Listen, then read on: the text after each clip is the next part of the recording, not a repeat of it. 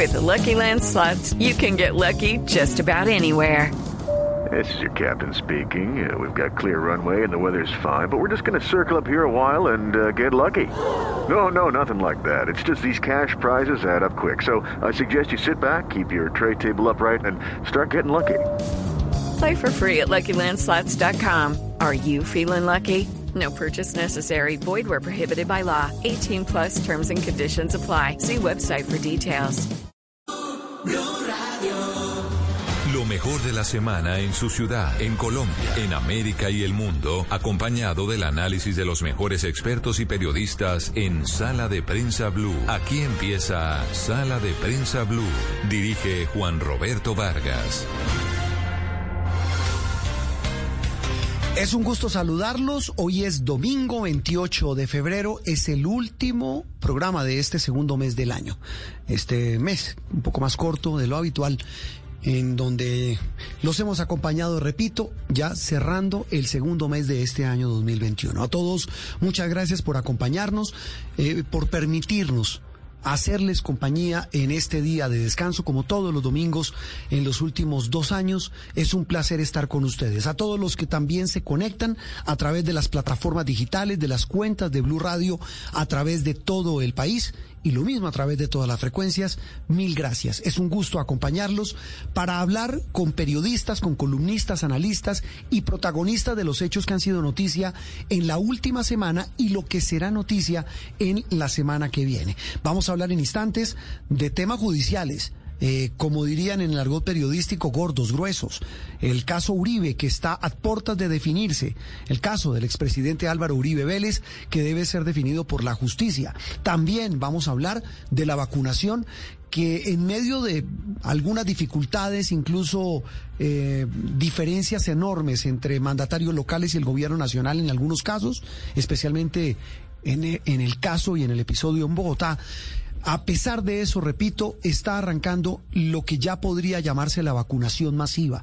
Debe llegar un lote grueso de vacunas la próxima semana. Hablaremos de eso, pero también con quienes ya han sido vacunados. Con ellos vamos a hablar también de lo que ha sido recibir esta primera dosis de la vacuna contra el COVID-19. Lo que viene para el alcalde de Medellín, que está, dicen los expertos, bastante enredado ah, en medio de unas enormes polémicas políticas, una gran tormenta como hacía muchísimos años no vivía la capital antioqueña. Muchos temas para analizar con ustedes hoy hasta el mediodía como todos los domingos. Bienvenidos.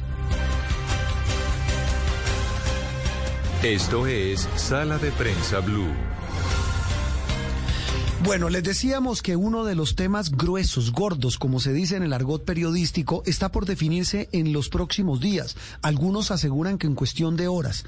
Estamos hablando de eh, la investigación que adelanta la Fiscalía contra el expresidente Álvaro Uribe Vélez, uno de los hombres más poderosos del país y uno de los procesos judiciales más complejos de la historia reciente de Colombia, que por supuesto como lo estamos viendo ya en las cuentas de Blue Radio, en, eh, en todas las plataformas, en todas las redes sociales, desata toda clase de comentarios, de posturas, de enfrentamientos, de posiciones eh, radicales a favor y en contra del exmandatario, que repito es uno de los hombres más influyentes de la política en Colombia, pues eh, pone todas las miradas en la Fiscalía General de la Nación, que en las próximas horas, si se cumple, el cronograma tal como lo tienen establecido, deberá ante un juez de la República pedir dos cosas o tiene dos opciones para hacer solicitudes. Una, que se precluya, es decir, que se cierre la investigación que se le sigue, que la seguía la Corte Suprema de Justicia, la Sala Penal,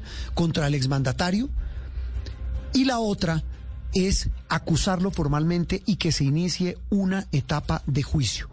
Esos serían los dos caminos, pero más allá de decir qué puede pasar es lo que ha ocurrido en las últimas horas. Juan David Laverde es integrante de la unidad de investigación de Noticias Caracol y ha seguido de cerca este caso, como también otros compañeros aquí en Blue Radio. Eh, Juan David, un gusto que nos acompañe hoy en Sala de Prensa Blue, hoy domingo en este programa y en su día de descanso. Un abrazo. Mm, buenos días, Juan Roberto, ¿cómo están? Bueno, bien, bueno, Juan, eh, eh, el panorama, ¿cómo pinta? El, la fotografía que en este momento está tomada sobre este proceso, para claridad de nuestros oyentes, ¿es cuál, Juan?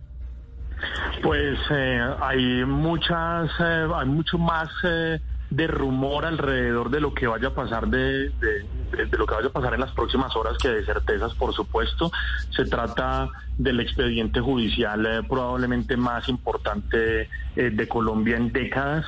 Y mm, digamos que ha sido un caso que ha tenido tantos, tantos tropiezos, que ha sido tan accidentado y sobre todo que, que ha tenido dos orillas irreconciliables eh, en la política colombiana, que pues por supuesto todo eso es un caldo de cultivo bastante fértil pues para, para, para alimentar la polarización que hay alrededor de un expediente judicial. Eh, se supone que en, los próximos días, y como usted decía, el cronograma de la Fiscalía se cumple, el eh, señor delegado, eh, fiscal delegado ante la Corte, Gabriel Jaimes, quien es el que está investigando al expresidente Uribe, tendrá que sustentarle ante un juez eh, si eh, acusa eh, formalmente al expresidente Álvaro Uribe o si pide una preclusión alrededor de su caso. Y resulta que en la trasescena de todo ese expediente hay, por supuesto, un pulso sobre las pruebas que se recogieron en su momento por la Corte Suprema de Justicia, que recuerde usted, perdió la competencia en agosto del año pasado, días después de haberle dictado medida de aseguramiento al doctor Álvaro Uribe pues el, eh, el expresidente renunció a su fuero y por tanto su caso fue a la fiscalía. Entonces, en la trasescena de todo, de, todo ese caso eh, hay una polémica muy grande porque, por ejemplo, el, eh, el congresista Iván Cepeda, que aparece como víctima en este caso, ha denunciado que el nuevo fiscal del caso, el, el doctor Gabriel Jaimes, está casi que repitiendo todas las pruebas ya recogidas eh, por parte de la Corte Suprema de Justicia en lo que él ha llamado eh, una, digamos, una estrategia que le genera sospechas. Pero de todas maneras, todo eso se aclarará cuando el señor eh, Gabriel Jaimes, ante un juez de conocimiento, exponga los argumentos en un sentido u en otro. Mm, mire, Juan David, este proceso es, como usted lo dice, tan importante como complejo y muchas veces incomprensible para la gran mayoría de los colombianos que hoy están pensando en otros temas eh, radicales para su vida, como eh, recuperar lo perdido por la pandemia en materia económica, muchos recuperar el trabajo, muchos intentar volver a la presencialidad en sus clases. Pero, repito, es un tema muy complejo, Juan David, pero quisiera que nos ayudara un poco y ayudar a nuestros oyentes con algo que es clave. En ese mapa, recordemos que el caso venía de la Corte Suprema que eh, el, por decisión de los abogados y del expresidente Uribe, que renuncia al, que renuncia al Congreso, el caso pasa a la Fiscalía. Usted me corrige. Es así, ¿no? al pasar a la Fiscalía, ¿qué pasa o qué pasó con las pruebas que durante años recaudó la Corte sobre ese proceso con el cual eh, implicó y le abrió la investigación al expresidente? Lo que pasa es que ahí, eh, digamos, ya entramos en un tema absolutamente procesal y, técnico, expertos en, temas, digamos, de, de, la justicia. Pero básicamente lo que lo que lo que ocurrió es que eh, los eh, aforados constitucionales, es decir, los congresistas, tienen una ley diferente de la ley 906 em, que es la ley, digamos, eh, que en donde se sustenta ante los jueces de control de garantías y de conocimiento, pues cualquier tipo de delito. Eh, como, como el expresidente Álvaro estaba siendo juzgado por la ley 600, en donde es la Corte Suprema la que recoge las pruebas y también la que acusa y, la que condena o la que absuelve, eh, hubo un lío alrededor de, de, de si lo, lo digamos, las, la recopilación de evidencias que hizo la Corte Suprema en su momento tenía validez en este nuevo esquema procesal que es la ley 906. Eso hubo un galimatías jurídico. Puro enredo enorme. O, ah. una pelea de abogados eh, allí. En una primera instancia se determinaron unas cosas, en una segunda instancia básicamente lo que se dijo, que es digamos en donde está el caso, es que em, la, em, la medida de aseguramiento que dictó en agosto pasado la Corte Suprema de Justicia se asemejaba a la imputación de cargos en este nuevo sistema. Hmm. Y por eso es que el, el fiscal delegado ante la Corte, Gabriel Jaimes, tiene que o acusar en virtud de que esa medida de aseguramiento, eh, digamos, eh, quedó en firme a través de esta imputación de cargos o eh, precluir la investigación. Pero pues por supuesto esto esto es un tema absolutamente procesal, de pronto de pronto un, poquito ajeno a la a la digamos, como al interés de, de, muchos ciudadanos, porque es, por supuesto, un tema demasiado jurídico. Mm. Pero, digamos, el trasfondo, el trasfondo del asunto es que por ahora hay una validez de las pruebas recogidas por parte de la Corte Suprema de Justicia en el caso que involucra al, expresidente Uribe, que básicamente es eh, eh, un tema de eh, un presunto soborno a testigos que lo involucraban en o que han declarado en contra en contra del expresidente. Tal vez en esa maraña judicial de la que usted habla, un asunto final, Juan David, es hemos en los últimos días se ha filtrado, porque realmente eh, hay que decirlo, y pues esto no es un tema de, quejarse, pero la Fiscalía ha filtrado a unos medios a los que considera que se lo tiene que filtrar eh, o se lo quiere filtrar detalles, digamos, de no sé si el nuevo rumbo que ha tomado la investigación contra el expresidente, pero sí eh, de, de, como nuevos elementos que han intentado indagar sobre esa investigación. Incluso hablan de una SIM card de, de, este testigo Monsalve, que es el hombre clave de esta investigación. Eh, pues mire lo que, miren lo que va el tema de, de, de, la investigación de cómo han recogido otro tipo de pruebas.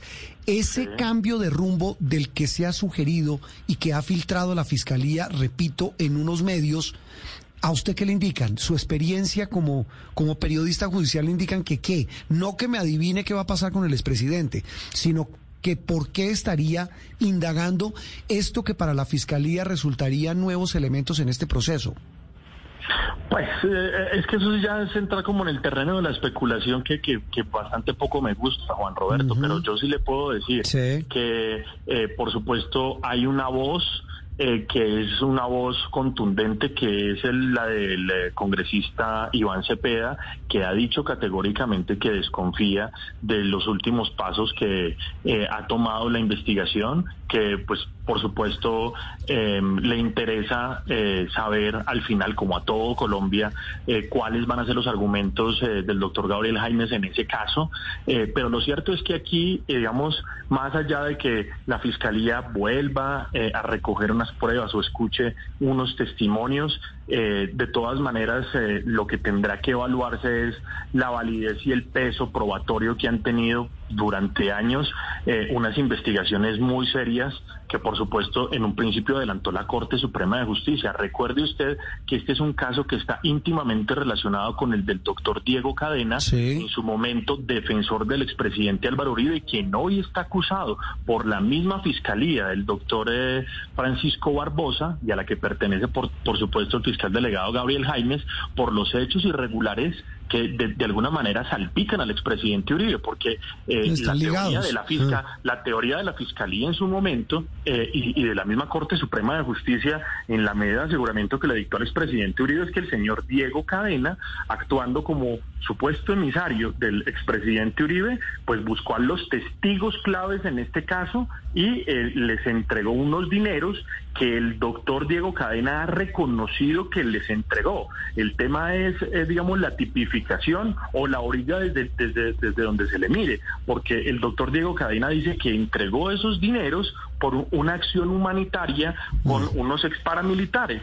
Por supuesto, eh, la versión contraria es que se usaron esos dineros para tratar de sobornarlos y para tratar de cambiar sus testimonios y por supuesto favorecer al expresidente Uribe y enlodar a su turno al, ex al senador perdón, Iván Cepeda. De todas maneras, como le digo, es un galimatías jurídico, pues, pero además yo creo, yo creo, Juan Roberto, que hay también un desgaste tanto de la justicia como de la misma sociedad sobre este caso. Mire, Juan Roberto, el este país, episodio, eh, este episodio Juan David está, está no solamente desgastado, sino cansado. Con lo que arrancamos hablando usted y yo, con los oyentes, es que la gente está pendiente de temas críticos. Claro, no estamos quitándole la importancia, restando la importancia no, al no, tema. No, no, no, no, ni más faltaba, ni, ni, ni, lo pongo en esos términos. Simplemente digo que desde el año 2012 arranca esta investigación y estamos en el año 2021. Mm, vamos han para pasado nueve años. años, Mm. han pasado un montón de testigos, eh, hay un hay un cruce de, de denuncias entre entre los abogados de cada parte,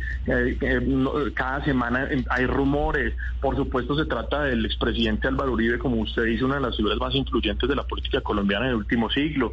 En fin, tiene, digamos, como todos los elementos de una novela, pero pero pues uno sí eh, quisiera que, desgaste, que esa novela lle- llegara como a sus, a sus capítulos definitivos, porque como le digo, ya es ya es un poquito agotado. Así es, y, y lo que pasa es que cualquier decisión que se tome, también lo dijimos, pues genera una serie de reacciones que alimentan esa fogata enorme de la polarización. Juan David, quedamos atentos y muy pendientes. Gracias por compartir eh, sus opiniones, no son no opiniones, su, su, lo que usted sabe, sus conocimientos sobre este, repito, que es un tema tan importante como complejo y confuso como es el caso del expresidente Álvaro Uribe. Muchas gracias y, y- y- y feliz resto de domingo. Cero opiniones acá. Ah, no, no, no, no, no, cero opiniones. No, la única que sí es clave, que hay que decir, es que es un tema muy enredado. Eso sí es, eso sí es lo único que uno puede decir, qué enredo de tema. Y, y cuando hablamos de un lado, que la, que la Corte define una cosa, la Fiscalía otra. Bueno, y de eso vamos a hablar más adelante, pero no con usted, sobre las implicaciones políticas que pueda tener de aquí en adelante cualquier decisión que se tome en torno al caso del expresidente Uribe. Juan, un abrazo y feliz domingo. Abrazos, Juan Roberto. Chao. Juan David Laverde del equipo de investigativo y judicial de Noticias Caracol, hablando de una de las noticias que sin duda pues marcará la agenda y la lupa de los reflectores del país van a estar ahí puestos y es la suerte del expresidente, la suerte judicial del expresidente Álvaro Uribe Vélez. Estás escuchando Sala de Prensa Blue. Bueno, y si hablamos de enredos, bueno, no jurídicos, pero sí políticos, o bueno, también jurídicos, porque esos van a terminar metiendo, eh, esto ya ha terminado en los tribunales, va a terminar, en este momento está en las autoridades electorales, estamos hablando de la tormenta que no cesa, que no se calma en Medellín, y me atrevería a decir que en Antioquia, por cuenta del alcalde de la capital antioqueña, eh, el, el señor Quintero. Allí, eh, pues hay una tormenta donde ese protagonista, Daniel Quintero, pues sigue eh, enfrentando a quienes quieren impulsar la revocatoria de su mandato. Pero no es solo eso, es también una guerra que se traslada al Twitter, que se convirtió en el nuevo ring de boxeo entre los políticos de todas las pelambres y de todas las categorías, y en Medellín no es la excepción.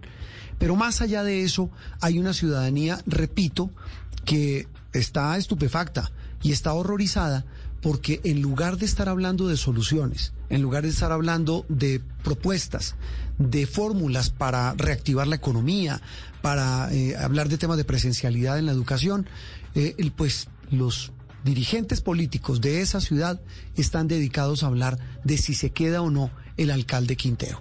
Andrés Noreña es compañero nuestro de Noticias Caracol. Ha, ha seguido de cerca, ya lleva casi un año, el tema del desempeño del alcalde y de lo que está pasando, especialmente en las últimas semanas. Eh, Andrés, gracias por acompañarnos hoy domingo. Y bueno, este resumen para, para introducir a nuestros oyentes en esta tormenta que va en qué, no solamente el tema de la revocatoria, sino toda esta polémica en la que se ha visto envuelto el alcalde Quintero. Andrés, buenos días. Juan Roberto Oyentes, muy buenos días. Pues sin ninguna duda, un revuelo político y todo lo que esto ha generado en la sociedad antioqueña. Una pelea constante, es lo que hemos podido notar, sobre todo eh, desde el problema que se suscitó con la renuncia en pleno de la Junta Directiva de Empresas Públicas en agosto del año pasado. Desde entonces, ataques van y vienen. Como usted bien lo ha dicho, han utilizado el- la, red social Twitter como ese, como ese ring de pelea entre unos y otros, entre el alcalde de Medellín, algunos sectores políticos, usted los ha mencionado, principalmente en las últimas semanas con el expresidente, ex senador Álvaro Uribe Vélez, por un tema tan sensible y tan importante para la sociedad antioqueña como lo es empresas públicas de Medellín. Pero esto se ha trasladado también, digamos, a peleas del primer mandatario de los medellinenses eh, con el grupo empresarial antioqueño, con muchos empresarios de la ciudad que no están de acuerdo, que no están conformes pues con las políticas que ha adoptado eh, Daniel Quintero en su administración, eh, en lo que va de, de, su administración durante el 2020 y 2021, Juan Roberto. Andrés, desprovisto de cualquier lente político, de cualquier sesgo, ¿cómo le ha ido a Quintero? Pues eh, Juan Roberto, le voy a decir, eh, el tema de la pandemia evidentemente entorpeció muchos procesos y el avance de muchísimas obras en la ciudad de Medellín. Sí. Pero hay muchas personas inconformes, sobre todo con gestiones, eh, si se habla, por ejemplo, de infraestructura. Se ha notado en el último tiempo eh, un deterioro evidente en la malla vial, por ejemplo. pero, eso, sí, eso sí es doloroso porque es una ciudad que es ejemplo en infraestructura, en civismo. Eh, eh, digamos, infraestructura no le va bien. ¿Cómo le va en seguridad? Bueno, el tema de la seguridad ha sido, digamos, el caballito de batalla que han tenido tanto él como su secretario de seguridad. Ellos insisten en una reducción histórica de homicidios durante el año pasado. Ayudó muchísimo la pandemia, hay que decirlo, ayudó muchísimo el encierro. Porque la gente no salió, sí. Sí, el tema de los hurtos, pero, pero eso, eso no se percibe por ejemplo, en, en, eso que mencionábamos al principio, el ring de batalla, las redes sociales. No, pero ¿y la percepción de la gente es que hay inseguridad en Medellín? Muchísimas personas ah, lo que hacen es publicar los videos, eh, los atracos, los asaltos, etcétera, etcétera. Mm. Eh, entonces eso tiene, digamos, muy conforme a la gente. Ellos se amparan en sus cifras, pero sin ninguna duda hay un subregistro importante, eh, sobre todo en el tema de hurto a personas en la ciudad de Medellín. Andrés, y tal vez la última, antes de despedir este bloque, antes de la pausa. en la calle, no en el ring de, de Twitter en la calle, en las calles de Medellín, ¿qué se dice, qué percibe usted, usted que la recorre, sobre la, eventual revocatoria del mandato a, Daniel Quintero? Dame una cosa, Juan Roberto, le voy a poner dos escenarios. el primero, al principio del 2020 y el segundo al principio de este 2021. Cuando usted recorría las calles al principio del 2020, había muchas personas eh, pues que prácticamente estaban del lado de Daniel Quintero eh, demostraban su afinidad con el alcalde de Medellín. Pero... Esto ha cambiado mucho en el último año y por eso le planteo el segundo escenario, lo que ha pasado en este 2021. Mm. Lo que uno nota en los barrios es mucha división. Muchas personas mm. que todavía lo apoyan, pero también muchas otras que ya no están con él. Que, que, estuvieron con él, que pensaban que era bueno. Sí, que justamente que en un principio lo apoyaban y eso no solamente se ve en las calles, también en sectores políticos, eh, en muchos empresarios que al principio eh, lo apoyaron, pues en este momento, digamos, eh, han volteado la hoja y, están pensando distinto. Eso mm. por lo que mencionábamos al principio, todas las decisiones administrativas que se han tomado, hay una serie de denuncias, hay una veeduría muy fuerte de todos por Medellín que ya ha interpuesto cinco denuncias en Procuraduría, Contraloría y en la Fiscalía por los manejos administrativos, por contratos, en fin, hay una serie de situaciones que pues a todas luces han cambiado el panorama político de Daniel Quintero eh, en la ciudad de Medellín. Pues Andrés, lo dejamos y volveremos a hablar, porque repito, usted se conoce al dedillo su ciudad, eh, pulsa la opinión de la gente y percibe ese ambiente tan complejo que se está viviendo allí. Un abrazo, feliz domingo. Juan Roberto Oyentes, abrazo para ustedes también, muy pendiente sobre todo el tema de empresas públicas. Sí. Y usted lo sabe, esa es la joya de la corona aquí en el departamento de Antioquia. Y también, antes de irme, eh, cierto, una cierta pelea ahí que se nota ya entre el alcalde de Medellín y el gobernador de Antioquia ciertas diferencias, sobre todo en el manejo del tema de la pandemia. Mm, pelea por aquí y pelea por allá. Andrés Noreña, del equipo de Noticias Caracol en Medellín, hablando de la situación del alcalde Quintero.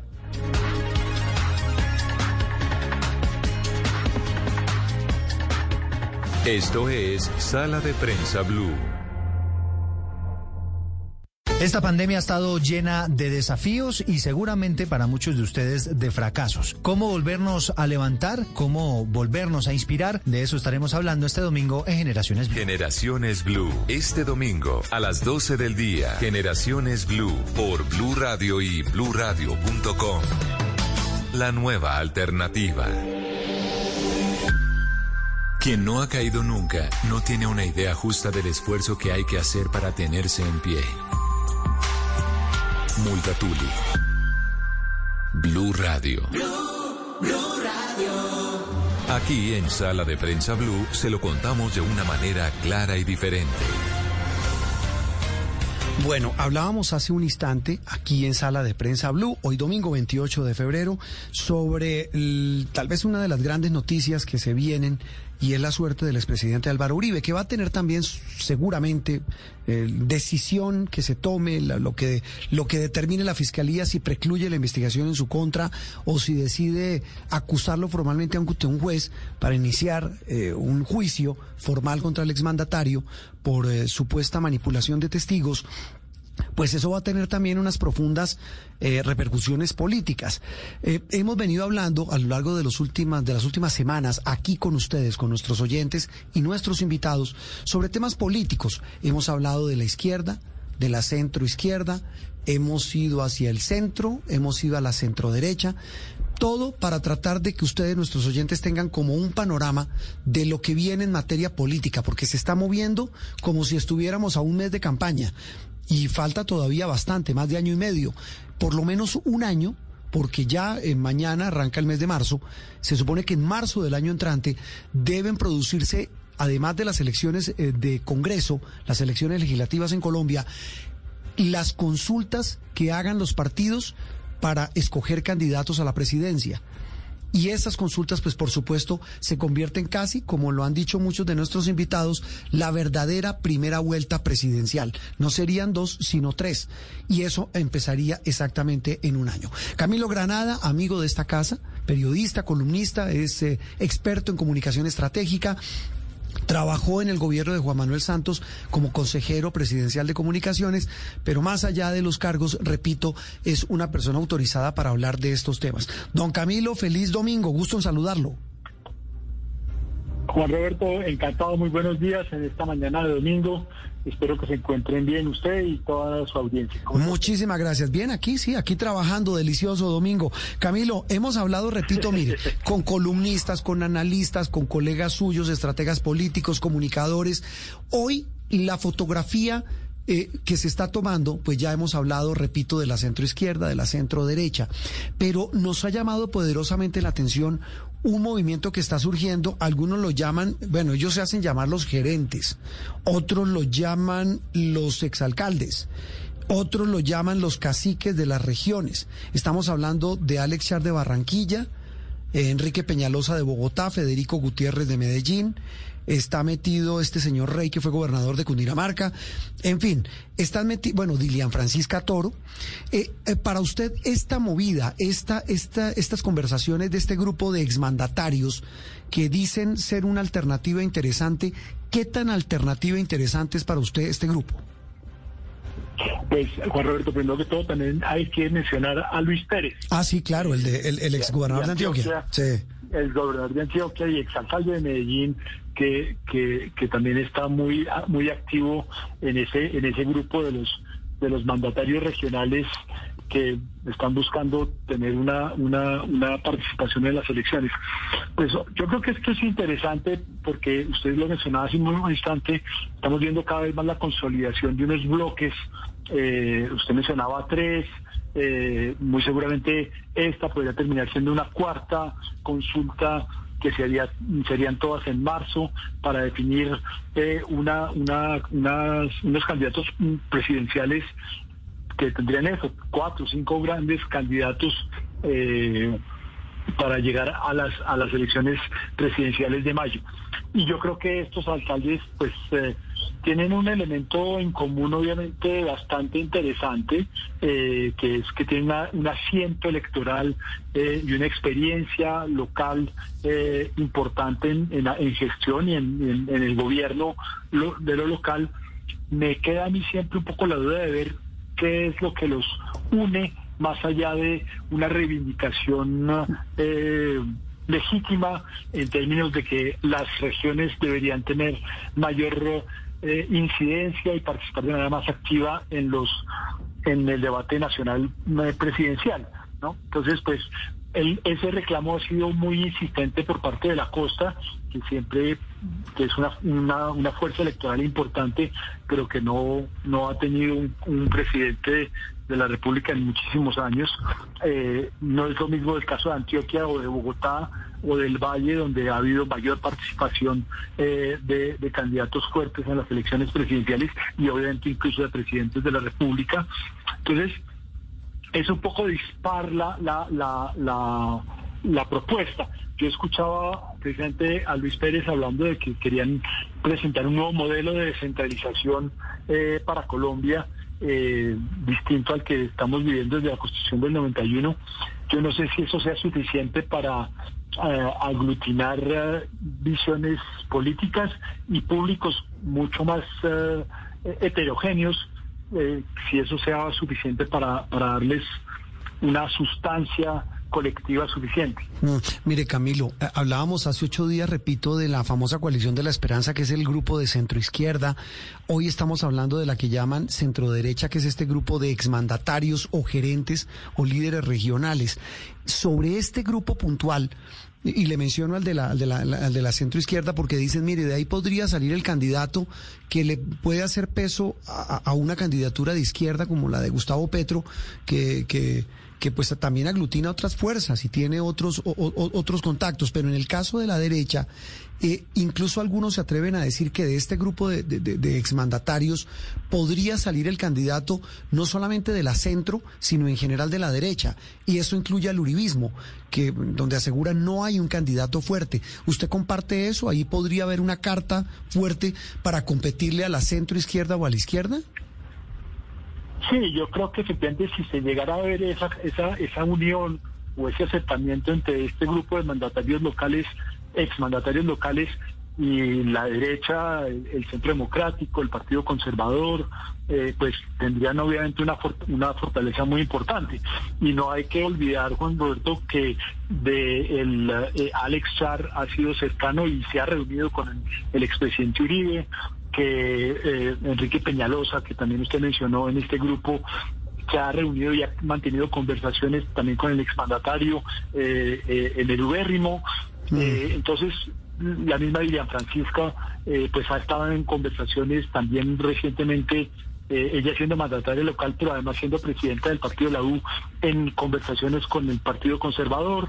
Entonces, digamos que yo creo que es posible que este grupo termine participando en, en, la consulta interpartidista con el Partido Conservador, con el, con, con el Centro Democrático, para consolidar eh, una, una, una opción de, pues de, derecha eh, eh, y conservadora en eso, a lo cual habrá que sumarle, por supuesto, la, la, la posible participación de la actual vicepresidenta que, que, parece que va a renunciar y que ella no está ni por el Partido Conservador ni por el Centro Democrático, pero pues que es ser muy cercana a esas dos familias políticas. Claro, y ahí... Yo sí creo que aquí... Perdón, yo creo que aquí para cerrar eh, se está consolidando una serie de grupos en los cuales eh, va a llevar yo creo también una cosa que es interesante para los electores, que es la parte que a mí me parece más relevante, y es una claridad en las propuestas. Eh, yo creo que efectivamente eh, en Colombia es bueno que haya unas corrientes eh, claramente identificadas de izquierda, eh, está el candidato Petro, de centro izquierda, seguramente algo de centro derecha y de derecha o de derecha y centro derecha unidos si se llegara a dar esta, este, esta, esta unión pero lo que es cierto es que la campaña arrancó con toda la fuerza del planeta y aquí todo el mundo se está moviendo eh, casi que con desesperación para correr y conseguir puesto eh, eh, y tiquete para participar en la carrera. Mm, y sabe que es lo más triste, eh, eso que usted menciona, Camilo, que siempre llegamos al mismo punto con, con sus colegas y con periodistas y con analistas. llevamos, repito, varias semanas aquí en sala de prensa analizando este panorama político, es que de propuestas cero. Estamos hablando de cálculos políticos, de reuniones, almuerzos, eh, cómo voy yo ahí, cómo me meto, pero a la hora del té. La gente que quiere oír propuestas, soluciones, la crisis económica. Tal vez lo único es el gobierno hablando de reforma tributaria y nuevos impuestos para clavarle a la gente. Me da pena decirlo así. pero de estas personas que se supone deberían estar pensando, claro, en el futuro político, pero ese futuro sustentado en propuestas para solucionar los problemas de la gente, de eso nada. No lo ve uno ni en la derecha, ni en la centro izquierda, ni en el, uribismo. Eh, pues me da pena decirlo, pero creo que así suenen, eh, digamos, eh, eh, difíciles de aplicar o lo que usted quiera, pero escucha uno a Gustavo Petro eh, hablando de propuestas y todos los demás hablando de cálculos políticos. Y repito, sin ningún sesgo eh, ideológico esta lectura, no sé si la comparte. No, yo, yo, yo, yo tiendo a estar de acuerdo con usted. la, la única observación que yo hago a esto es que la, la ventaja que lleva Petro en el espectro político actual es que él ya tiene un perfil definido, ya tiene una base electoral eh, comprobada en la primera vuelta de, la elección del 2018 y eh, él va a hacer una consulta o una unión de partidos de izquierda en el cual él es un gigante en, un mundo de Lilliput, de, enanos, ¿no? Entonces, pues él va a salir triunfante de ese proceso como como hizo también una una consulta en el 2018, pero pero entonces él tiene la ventaja de que él ya tiene un discurso claro y, una, y un perfilamiento eh, definido. Y, nadie, ninguno de los que se están asociando a él le hace sombra. Entonces, él, él tiene la ventaja efectivamente que tiene una propuesta ideológica que uno no pues yo no voy a calificar acá, buena, mala o regular, dependerá de cada uno de sus oyentes, pero tiene una propuesta clara. Los demás están buscando espacios para tratar de no eh, canibalizarse entre ellos, porque tienen claro que Petro es un jugador fuerte que con la base electoral que tiene, pues tiene un chance importante de pasar a la segunda vuelta. Entonces están viendo cómo no se canibalizan entre ellos para tener lograr tener una presencia en la segunda vuelta. Entonces las, las competencias actualmente no son entre la derecha y la izquierda, entre el uribismo y el petrismo, sino entre la, gente que gira alrededor del uribismo para ver quién enfrentará después a, Petro. Mm. la, competencia es entre las, eh, los eh, Char, eh, Federico Gutiérrez, Luis Pérez, Peñalosa y muchos más que salgan al, al, tinglado, más los propios del Partido Centro Democrático, más los exministros de, de Hacienda del Partido Conservador, ¿no? para ver ellos cómo consolidan algo que les permita hacerle contrapeso al único candidato que está claramente definido y que tiene una base electoral que no sé si le sea suficiente o no para ganar, pero que tiene una base electoral mm. que lo hace un competidor fuerte en este momento. Entonces eso lleva efectivamente a, como usted le dice, a que la, la, en esta etapa la mecánica política y la mecánica electoral está, eh, llevando el paso por encima de las propuestas para el país. Sí, eh, eh, Camilo, sí, de, estos, perdón, no interrumpo, es que yo creo que usted va para allá. De este grupo en esa mecánica política, ¿a quién le ve más fuerza para convertirse en candidato? De ese combo de, de exmandatarios. De los, de los exmandatarios locales. Sí. Pues no, sin duda alguna, eh, eh, Alex Char tiene una, tiene una, una, una, Alejandro Char pues tiene una, una, una presencia, tiene un, recorrido muy fuerte en Barranquilla, eh, es, es una, es una, hace parte de la Casa Char, pues que ha demostrado que tiene una gran eh, un gran caudal político electoral propio eh, y yo creo que salió de la alcaldía de Barranquilla con un enorme prestigio, con una aprobación superior al 80%. Eh, entonces yo creo que eh, él es, y además es el único candidato por ahora de la costa. Mm. bien posicionado. Entonces yo creo que de todos esos, de todos los exalcaldes y, y exgobernadores, pues el que más, más prestigio más proyección tiene y llega con más plata en el bolsillo, si se quiere, ¿no? Con una cuenta de ahorros en materia de popularidad, de reconocimiento, de, gestión más importante, es sin duda alguna, sin duda alguna, alguna char. Bueno, y, de la otra chequera también gruesa, también gorda, eso sí también, no solo en, no solo en capital. Mire, Camilo, tal vez una, una, reflexión final. Eh, hablábamos, repito, al comienzo eh, eh, con, con Juan David Verde sobre lo que viene con el tema, la suerte judicial del expresidente Uribe. Lo que pase ahí, ¿qué tanto puede cambiar el ajedrez de la política? Sea cual sea la decisión que tome la fiscalía. Pues, a ver, yo, creo, yo creo que eh, el, yo no creo que eso vaya a cambiar mucho la, la, la, la, la, la base política por una sencilla razón, y es que eh, el, el, el, expresidente Uribe cuenta con una base muy, muy sólida y muy eh, eh, ferviente de defensores y de, y de, y de apoyos y, e incluso pues lo que pasara con este tema que es un tema muy enredado y que termina estando un poco alejado de las preocupaciones de la gente en esa cosa de que es que los testigos y compró testigos y la pelea con el senador Cepeda, eso a la gente le pasa un poquito por encima. Sí. Y yo creo que quienes quienes defienden y quienes creen en el, en el expresidente Uribe, pues eh, son inmunes un poquito a ese debate judicial. Yo honestamente pues no creo que, que eso termine en una condena. Eh, pues independientemente no creo que nadie en un llamamiento a juicio no creo que antes, sí.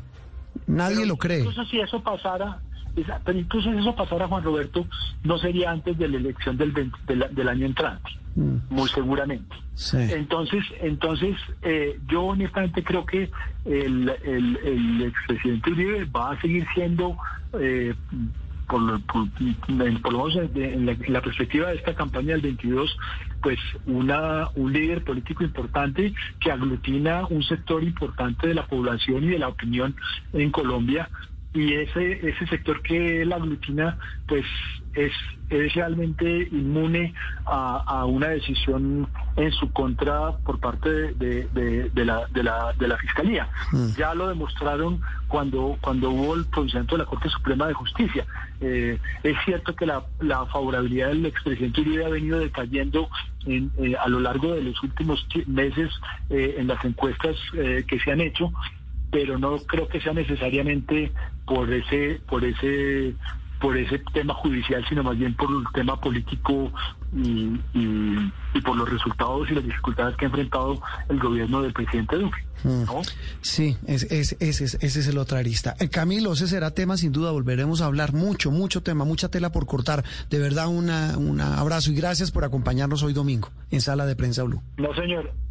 A usted, Juan Roberto, muchas gracias por la invitación y feliz domingo para usted y para todos sus oyentes. Muchas gracias. Camilo Granada, hablando de política, hablando de lo que viene en las próximas semanas, los contactos intensos entre unos y otros para buscar cómo quedan encarrilados en la carrera a la presidencia.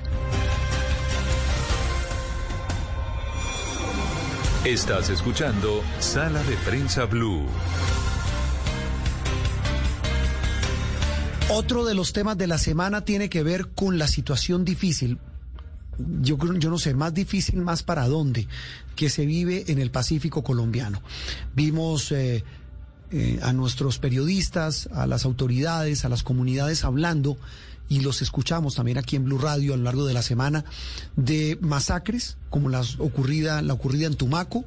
Se habla de 11 personas asesinadas. Eh, las autoridades aseguran que esto es una vendetta entre estas bandas criminales que mm, tomaron como tinglado, como ring, esta región del suroccidente de Colombia, del Pacífico. Pero un poco más arriba, en esa misma región del Pacífico, el drama de sus habitantes es mayúsculo. Eh, una, una imagen conmovedora. La vimos eh, esta semana en Noticias Caracol cuando los indígenas eh, de una comunidad de esta zona del Baudó caminaban con el féretro de una de sus integrantes de su comunidad muerta, caída en un enfrentamiento por una bala perdida entre, entre estos grupos armados ilegales y los indígenas con carteles blancos diciendo no nos metan en esto, no más, por Dios. Otra imagen conmovedora, ver a los tres obispos de la diócesis de esta región del departamento del Chocó, de por sí olvidado y metido en mil problemas, pidiendo al gobierno eso, que no los olvide y que por favor le, les tienda una mano a los habitantes porque realmente ya no aguantan más estar en la mitad de esta guerra. Nuestra compañera Andrea Estrella es eh, la corresponsal permanente de Noticias Caracol en esta región del país. Andrea, un gusto saludarte hoy domingo y, quisiera que por favor nos ayudaras a entender a, a, nuestros oyentes de Sala de Prensa Blue hoy domingo exactamente lo que está ocurriendo en esta región del Baudó, en esta zona donde parece que esa espiral de violencia no tiene fin. Andrea, buenos días. Eh, buenos días para todos, feliz domingo para ti, Juan Roberto, y para todos eh, los oyentes de Blue Radio. Pues la situación se complica en alto, medio y bajo Baudó. Quizá estos dos últimos, el medio y el bajo Baudó, en este momento no tienen la emergencia humanitaria que sí está sufriendo desde el año 2019 el alto Baudó con las comunidades afro e indígenas a raíz de esa disputa que hay entre los grupos al margen de la ley. Estoy hablando del ELN y el Clan del Golfo por el territorio que tienen ellos para el cruce de todo lo que tiene que ver con el tema de las drogas. Pero ponga esta situación, se la pongo así. Confinados, desplazados, asesinatos, amenazados, señalados. Por último, los líderes dicen, estamos silenciados. En una de las entrevistas que decía, hacíamos a uno de los líderes porque ellos tienen temor lo más complicado es de que ellos no, los, los líderes que están aquí en Quibdó y que hacen parte de esas zonas no pueden llegar a esos lugares porque literalmente tienen una cruz en la frente, dicen ellos. No podemos llegar. Así que ellos todas las comunicaciones, las informaciones tienen que hacerlas tienen que hacer peripecias para que puedan ellos informarse de la cruda realidad que en ese momento viven, porque también hay que entender que debido a la situación geográfica y tan extenso que es ese tema del Baudó, no pueden eh, tener una señal de celular, no pueden tener internet, no tienen, entonces toda la situación se complica mucho más. A eso se suma que están confinados. Y no es confinado solamente en esta situación que pasó ahora en el alto río Baudó cuando inició esta semana que la vivimos infortunadamente desde el viernes, sino que vienen desde el 2019 en, la, en la Defensoría del Pueblo haciendo una radiografía de la situación. Infortunadamente no se han atendido esas alertas tempranas. Sí, Andrea. Entonces no pueden salir a cazar. No, nada, ni, ni, a tener ningún tipo de comunicación. La interrumpo para lo siguiente. A todas estas, en ese panorama tan espantoso que usted nos está contando y que les está contando a nuestros oyentes, ¿dónde está la fuerza pública? ¿Dónde está el ejército? ¿Dónde está la policía? Y lo peor, ¿dónde está el Estado en general? Porque el tema no es solamente que llegue un helicóptero artillado con tropa o lo que sea. ¿Dónde está el Estado, Andrea? El Estado está, eh, de pronto la respuesta más rápida que ha tenido el, Estado frente a la atención de toda esta situación es el aumento de la fuerza pública. Mm. Ya, eh, pues la gobernación ha hecho lo, suyo, lo debido, el gobierno envía más tropas, pero la verdad es que eh, las comunidades no quieren eso quieren es que le resuelvan con proyectos sociales, proyectos productivos. Eh, el alcalde en uno de, sus tantos eh, pronunciamientos que ha hecho, pues a raíz de las, de las notas que hemos sacado en Noticias Caracol, es nosotros no estamos mendigando, nosotros necesitamos unas respuestas efectivas. Diría yo, como periodista al, terreno que estuve incluyendo, apoyando con el tema de, entrega de ayudas, eh, que no se ve la respuesta del Estado. Literalmente eh, la gente está a su suerte y de verdad que es muy lamentable porque en unos sitios tan olvidados donde realmente se carece de todo, esta situación de la guerra eh, hace que, que, sea más cruel el olvido de todo lo que ellos necesitan. Entonces, yo diría que es muy poca la respuesta del Estado. No, no, no, Andrea. Eh, pero, pero mire lo, lo, paradójico, y ya para terminar, estamos yendo ya al voces y sonidos. El tema es que hay, hay tropa, hay más presencia militar, pero igual estos grupos armados ilegales siguen, siguen ahí, haciendo de las suyas. Siguen ahí y seguirán allí, me atrevo a decir, porque esa es la ruta preferida que tienen de acuerdo a la, a la, ubicación geográfica que da desde las selvas del Chocó hacia las rutas hacia el mar que les dan para el, transporte del narcotráfico. Entonces, si no se hace una atención efectiva frente a estas rutas y ante todo lo que se ve en ese panorama, lo ha dicho la Defensoría, lo ha dicho la Personalidad, han dicho todos los, los, organismos de derechos humanos que si no se le pone atención a eso, definitivamente esto es un círculo vicioso. Ah, sí, y es una, un drama de nunca acabar. Andrea, eh, gracias por compartir con nuestros oyentes de Sala de Prensa Blue la situación de esta región que la sentimos tan propia, tan cercana, a pesar de lo lejana y de lo olvidada eh, por muchos eh, en nuestro país. Un abrazo y gracias por compartirlo y estar con nosotros hoy domingo. Muchas gracias Juan Roberto a usted y pues muchas gracias también a todos los oyentes de Blue Radio, de Sala de Prensa y que todos tengan un feliz domingo. Andrea Estrella, nuestra periodista allí en el Chocó, hablando de, como ella dice, ese círculo vicioso de la violencia, el abandono y el miedo que ronda a los habitantes del medio y bajo y alto Baudó. Esto es Sala de Prensa Blue. Estás escuchando Blue Radio y bluradio.com.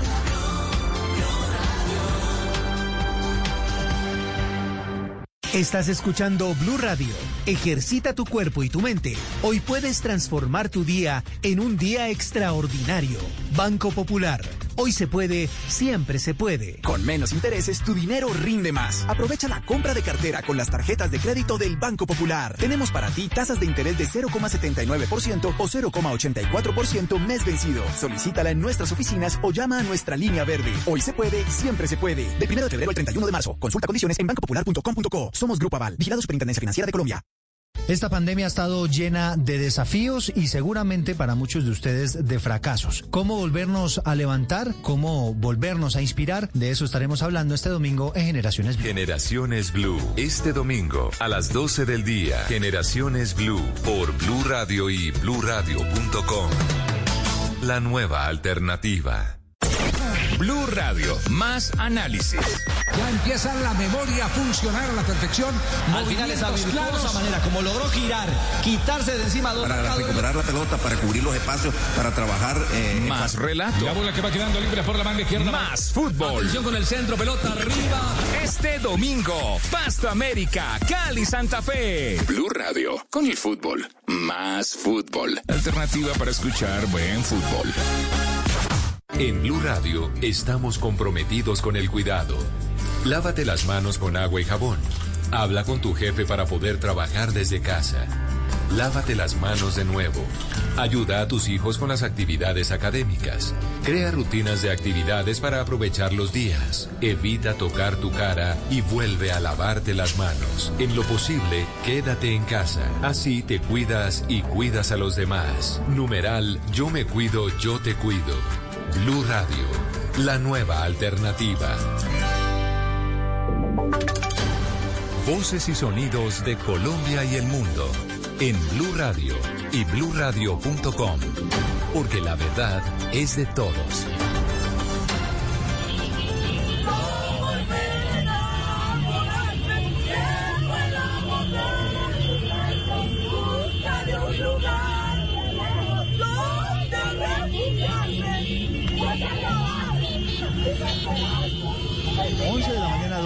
Actualizamos información, noticias a esta hora en Blue Radio. Se está conociendo este video de Noticias Caracol en torno a lo que ocurrió esta madrugada con el cuerpo de Jorge Oñate después de su fallecimiento en la clínica Pablo Tobón Uribe. En este momento que estamos escuchando, los amantes del artista están cantando esta canción a grito herido mientras el carro fúnebre se lleva el cuerpo a la funeraria San Vicente.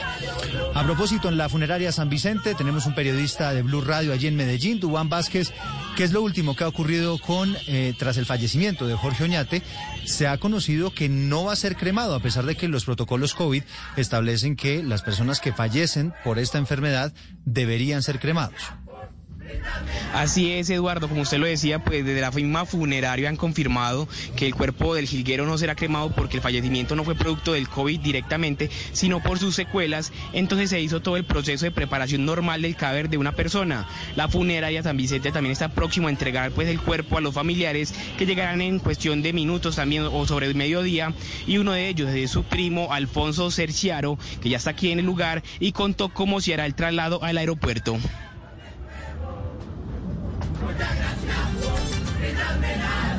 Mi informan acá en la funeraria que lo llevan a, a Carlos La Guerrera, luego al, allá al municipio donde nació él, en La Paz, y supongo que lo irán a llevar también a Valledupar, lógicamente. El cuerpo será acompañado por la familia hasta el aeropuerto La Guerrera, como escuchábamos, y allí será enviado en un vuelo charter hacia la ciudad de Valledupar.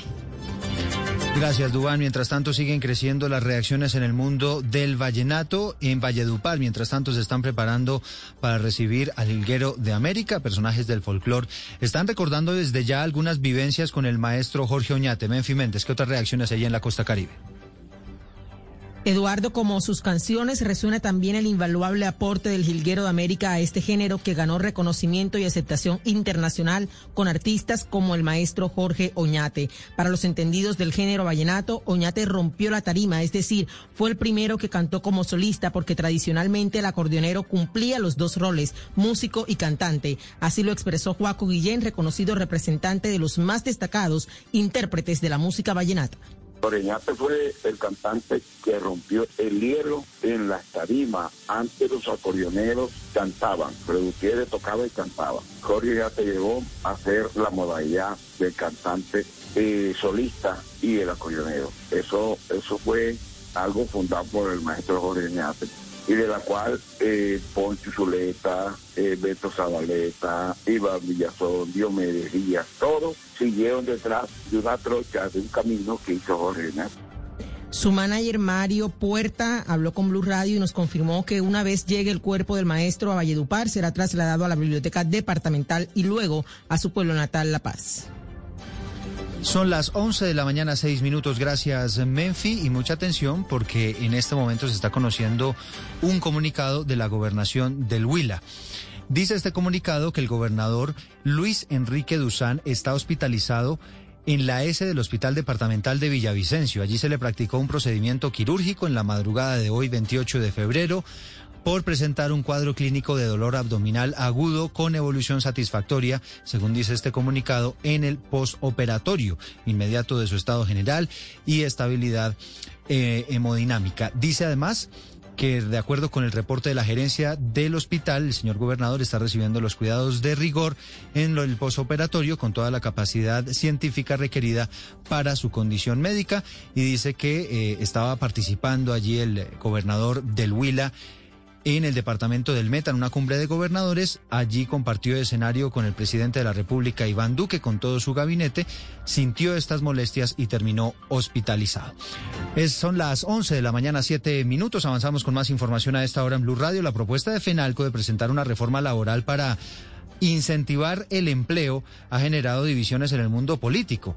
¿En qué consiste esta iniciativa? Recordémoslo, Kenneth, y qué dicen los parlamentarios. Pues Eduardo Jaime Alberto Cabal, presidente de la Federación Nacional de Comerciantes, manifestó su preocupación por el deterioro de los indicadores laborales y aseguró que es urgente sentarse a una mesa de diálogo entre el gobierno nacional, gremios centrales obreras, a discutir políticas de empleo debido a los altos índices que se han presentado en especial en el último año debido pues a la pandemia. Pues frente a la propuesta de una reforma laboral, eh, en este momento eh, han dicho varios congresistas que no es necesario, otros han dicho que sí, como pues lo ha dicho el senador Gabriel Velasco, que dice que esta no es la única forma. Es importante revisar los costos, o más bien los altos costos que hoy enfrenta el aparato productivo en Colombia, sin afectar los derechos de los trabajadores. Por esto yo creo que es importante pues que revisemos las cargas tributarias y abrir una discusión sobre los costos que no son salariales. Yo creo que debemos buscar mejores ingresos para las empresas y para sus colaboradores. También se ha pronunciado desde la oposición el representante Mauricio Toro, quien dice que no es necesario llegar a una reforma. La aproximación de Fenalco yo creo que está completamente errada. El desempleo que se ha disparado abruptamente por la pandemia debe ser una de las prioridades inmediatas del gobierno y del sector privado. El gobierno tiene que hacer esfuerzos más grandes para garantizar que las ayudas y los subsidios a las nóminas lleguen en especial a las MIPIMES Mire, Eduardo, pues desde el año 2020 el Gobierno Nacional y diferentes centrales obreras se ha rumorado acerca de este tema de una reforma laboral, pero hasta el momento no se ha concretado. Llegan las noticias del mundo a las 11 de la mañana, 8 minutos. Están registrando algunos retrasos en la apertura de los centros de votación en El Salvador, donde hoy están eh, teniendo allí las elecciones parlamentarias. Jimmy Ávila. Miles de personas hacen fila desde temprano, pero varios centros de votación tienen atraso en la instalación de las mesas receptoras de votos, en las que se espera la elección de 84 escaños de la Asamblea Legislativa y 262 alcaldías en El Salvador. La mayoría de los 1.595 centros de votación que el Tribunal Supremo Electoral instaló para que más de 5,3 millones de salvadoreños ejercieran su voto abrieron con varios minutos de retraso, mientras otros mantuvieron restringido el ingreso a los votantes. En el centro escolar Alejandro Humboldt de UH Chapán se presentaron inconvenientes debido a que no se permitió el ingreso de todas las personas y esto generó un desorden en la entrada y se irrespetó el distanciamiento social para evitar el contagio del COVID-19. En deportes hablamos de béisbol. Hoy comienzan los partidos de pretemporada en las grandes ligas con actividad de los jugadores colombianos. Fabio Poveda. Hola, buenos días. Hoy comienzan los partidos de pretemporada en el Spring Training del béisbol de las grandes ligas, en la Liga de la Toronja, en el estado de la Florida, a la 1 y 5 en Tampa, en el Georgetown Brainer Field, la casa de los Yankees de Nueva York, los Mulos de Manhattan, donde juega el colombiano Giovanni Urshela, recibe a los Azulejos de Toronto y luego a las 3 y 5 de la tarde, pero en la Liga del Cactus, allá en el estado de Arizona, el colombiano José Quintana con su nuevo equipo, los Angels de Los Ángeles, se enfrenta a los Gigantes de San Francisco, donde juega el bate de plata el colombiano Donovan Solano. Este partido se va a jugar en Scottsdale, Arizona. Durante todo el mes de marzo se jugarán partidos de pretemporada y el primero de abril comenzará la temporada regular. El béisbol de las grandes ligas con Fabio Poveda Ruiz en Blue Radio.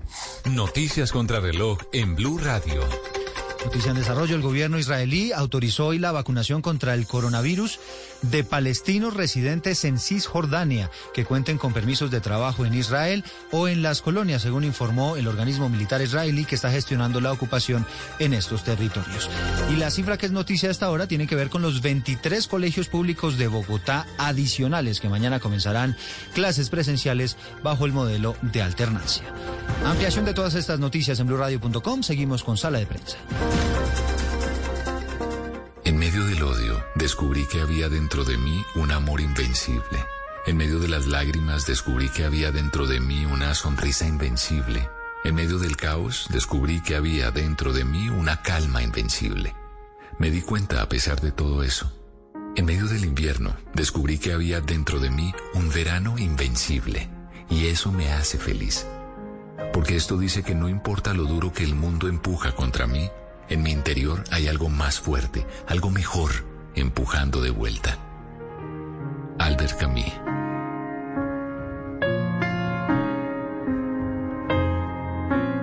Blue Radio, la nueva alternativa. Eres un romántico empedernido. Sabes que por amor haces lo que sea. Incluso cocinar las más ricas pastas. Y traer a tu casa una de las ciudades más románticas del mundo. Donde Romeo y Julieta se amaron por siempre. Sin duda, eres un campeón. Una de las capitales mundiales de la ópera. Para ti, nada es imposible. Apuesto a que eso no se lo esperaba. Pastas Verona. Si sabes de amor, sabes de pasta. Trabajamos pensando en usted. Hoy es un día... Descargue Blue App. Nuevo diseño. Una app más eficiente y liviana. Notificaciones con información de última hora. Podcast, programación de Blue Radio y todas las señales nacionales Blue en vivo donde y cuando quiera. Descárguela en Google Play y App Store. Estás escuchando Blue Radio y Blue Radio. You don't get to choose which instrument your child plays. Dinner's ready. Isernio's spaghetti and meatballs. But you can choose to make your spaghetti and meatballs more healthy and flavorful by using Isernio's ground chicken instead of ground turkey. When it comes to making delicious, healthy meatballs, there's nothing like Isernio's ground chicken. So whatever weeknight meal you're making, make sure it's Isernio's. I, I, Isernio's. Isernio's ground chicken, the start of something great. Opinión, análisis y mucho más aquí en Sala de Prensa Blue. Por supuesto, aquí en Sala de Prensa Blue, en este espacio, recordemos que hoy es el último, 8 de febrero, repito, un mes atípico, más corto de lo habitual, y estamos eh, hablando del tema de la vacunación en Colombia, con todas las dificultades, con todas las polémicas, con todo lo que habitualmente eh, rodea todos los hechos en Colombia, eh, arrancó la vacunación y el gobierno ya habla de vacunación masiva. Esta semana que viene, eh, no, no, no vacunación masiva, como dicen los memes, sino masiva. Una vacunación que sea para miles de millones de personas. Y esa contra el COVID-19 se supone debe arrancar ya en forma, ya hay repartición, distribución de dosis de vacunas en diferentes regiones del país. Ya incluso algunas han llegado hasta lo más lejano de nuestra frontera sur, como es el Amazonas, otras también a San Andrés, que es lo más lejano de la frontera norte.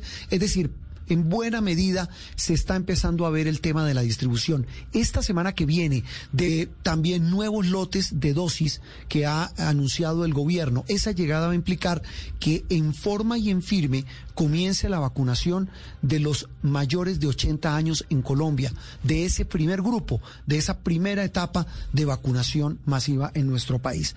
Y nuestro compañero Juan Camilo Cortés habló precisamente con personas que ya han recibido esa dosis, con esa vacuna tan esperada por muchos, tan temida por otros, porque hay que decirlo, hay gente que no le jala mucho, no se convence, pero que a fin de cuentas, pues esperan eso, escuchar a quienes ya han recibido la vacuna contra el COVID-19. Juan Camilo. Juan Roberto, muy buenos días. Pues a medida que van llegando las dosis a nuestro país, la esperanza de que a todos nos llegue la tan anhelada vacuna va creciendo. Las dosis de Sinovac provenientes de China y al primer lote de dosis de Pfizer se le sumaron esta semana un segundo lote de esta misma compañía con 50.310 dosis vacunas que ya fueron aplicadas al personal de salud. Soy enfermera jefe, trabajo para la Subred Occidente en la US Kennedy en el servicio de urgencias. Lisbeth expresa la dosis de esperanza que en este momento tiene y recuerda momentos difíciles que vivió enfrentando la pandemia. Creo que en la etapa en la que nos encontramos la esperanza que todos tenemos es la disminución del número de los casos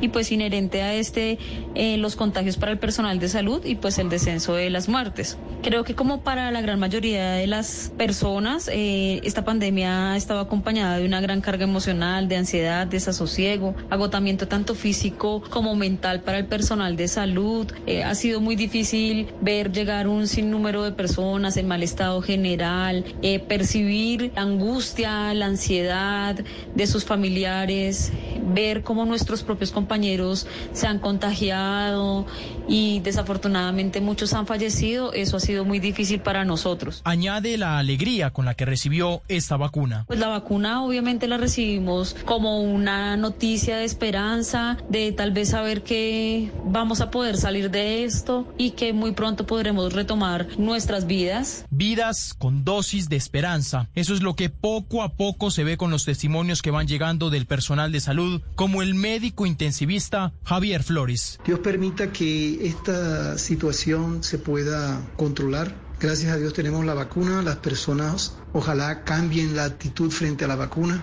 En mi caso, lo que sufrí fue un malestar, de un cansancio, un dolor en la espalda, un dolor en las piernas, que duró promedio de tres a cuatro días y posteriormente aquí estoy bien, gracias a Dios, trabajando sin ningún síntoma. El doctor Flores recuerda uno de los momentos más difíciles que vivió en esta pandemia. La noticia de la vacuna para mí fue tranquilizadora, fue un bálsamo en medio de toda esa crisis que significaba el diario exponerse a contaminarme, incluso a pensar morir, porque vi cómo gente joven, un enfermero de 30 años después de tratar a la hermana, al papá, a la mamá, terminó contaminándose él. Un desenlace que tuvo su compañero de equipo y que nunca va a olvidar. Vi cómo se traslada para recibir el más alto nivel de atención y finalmente llega a ser un paro cardíaco que termina llevándolo él a un estado de postración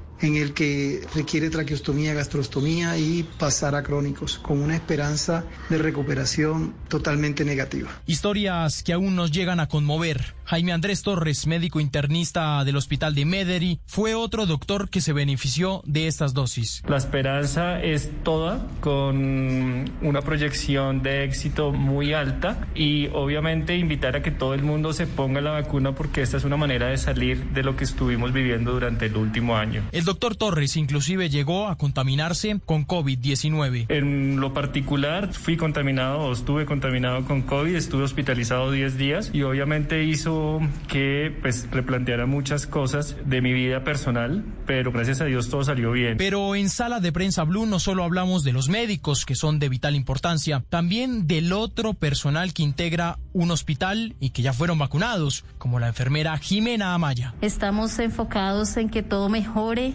estamos esperando que los índices de contagio disminuyan que la gente pueda estar en sus casas con su familia, disfrutarlos y que disminuya la pérdida humana que estamos teniendo tan importante, eh, ya que nosotros en la UCI estamos en contacto directo con estas vidas que se están perdiendo. Jimena manifiesta lo que más le causó impacto durante esta pandemia. Lo más duro es cuando el paciente llega despierto y tenemos un contacto verbal con ellos, ver el miedo, la cara de miedo que tienen, las esperanzas que tienen en nuestras intervenciones de poder regresar a su casa y abrazar a su familia. Genera mucha tristeza, eh, tenemos episodios de depresión muy fuertes, días en que entregamos todos y llegamos y nuestros pacientes no mejoran, en donde la muerte ha sido algo muy persistente y nos da mucho miedo llegar a nuestras casas, contagiar a nuestras familias. Realmente emocionalmente y físicamente ha sido un esfuerzo el triple de lo normal.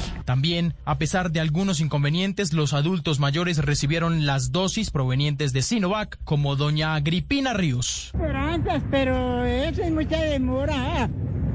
¿Por qué? Porque uno en ayunas desde las 5 de la mañana hasta las 9, no. ¿Siente felicidad porque le hayan aplicado esa vacuna? Por esa vacuna. ¿Está contenta, abuela? Claro, yo estoy contenta por la vacuna. Alicia Valencia está feliz y no le hubieran podido celebrar mejor su cumpleaños. Pues porque ya al ponerse uno esa vacuna, ya está uno libre de pronto de que le dé ese virus. Estoy feliz, feliz, feliz. Muchas gracias, señora. fue hoy, que me voy que me van a celebrar los años. Un regalo de cumpleaños peculiar, pero que todos hoy esperan con ansias. El gobierno nacional anunció que mañana estarán llegando 117 mil vacunas más de Pfizer, que hacen parte del tercer lote, esto gracias al acuerdo multilateral de COVAX, además del segundo lote de 2 millones de dosis de Sinovac que arribarán el próximo 7 de marzo. Juan Camilo Cortés, para Sala de Prensa Blue. Muy bien, la vacunación, ¿cómo vamos? ¿En qué proceso estamos? ¿En qué etapa? No tanto, digamos, para hablar de los procedimientos, pero sí de lo que viene y de lo que ha significado el arranque de esta vacunación paralelo con eh, la reducción de las medidas de restricción en prácticamente todo el país. Hablamos a esta hora de la mañana de domingo con el doctor Luis Jorge Hernández, también amigo de esta casa. Lo, hablamos con él y, usted me refresca, doctor Hernández, muy buenos días. Hace algunas semanas, cuando estábamos eh, hablando del anuncio de la llegada de la primera vacuna. Hoy que ya están llegando, de estas semanas para acá, eh, ¿ya usted le ve más forma al tema? ¿Cómo lo ve usted? Estamos hablando con el profesor asociado de la Facultad de Medicina de la Universidad de los Andes y coordinador del área de salud pública. Doctor Hernández, buenos días. Eh, buenos días, sí, efectivamente hay un plan nacional de vacunación, se comenzó ya con la etapa 1, recordemos que son dos fases y cinco etapas. Esta etapa 1 cubre trabajadores de la salud en primera línea y adultos mayores de 80 años. Se inició, se inició muy a cuentagotas, hubiéramos deseado que, que hubiera iniciado más fuerte, con mayor cantidad de vacunas, pero ya se empezó y se empezó de buena forma, hay que garantizar mientras más rápido se vacune, mientras más rápido logremos la inmunidad de rebaño, mucho mejor. Es decir, esto debe ser muy rápido, no se pueden tener vacunas guardadas dos o tres días. Debe ser muy rápido el inicio de la vacunación. Que tal vez ese ha sido, doctor Hernández, uno de los eh, motivos de polémica. Lo vimos esta semana entre la alcaldesa Claudia López de Bogotá y el ministro de Salud, un rifirrafe horrible feo, porque pues en lugar de estar hablando de soluciones conjuntas, eh, eh, se, trenzaron en esta polémica absurda. Pero ese tal vez ese es el punto, el de tener las vacunas guardadas. El gobierno lo que dice es que las tiene guardadas mientras define cómo se distribuyen en las diferentes regiones.